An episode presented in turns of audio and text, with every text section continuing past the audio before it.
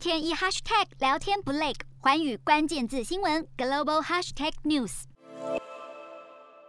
由于印尼的疫情稳定，现在政府决定取消在年终假期期间收紧防疫措施的计划，而这个消息也令当地的民众十分的开心，因为许久没有回家探亲的民众纷纷计划要在耶诞节和这个元旦期间返乡，估计大约会有一千一百万人会在年终假期期间出游。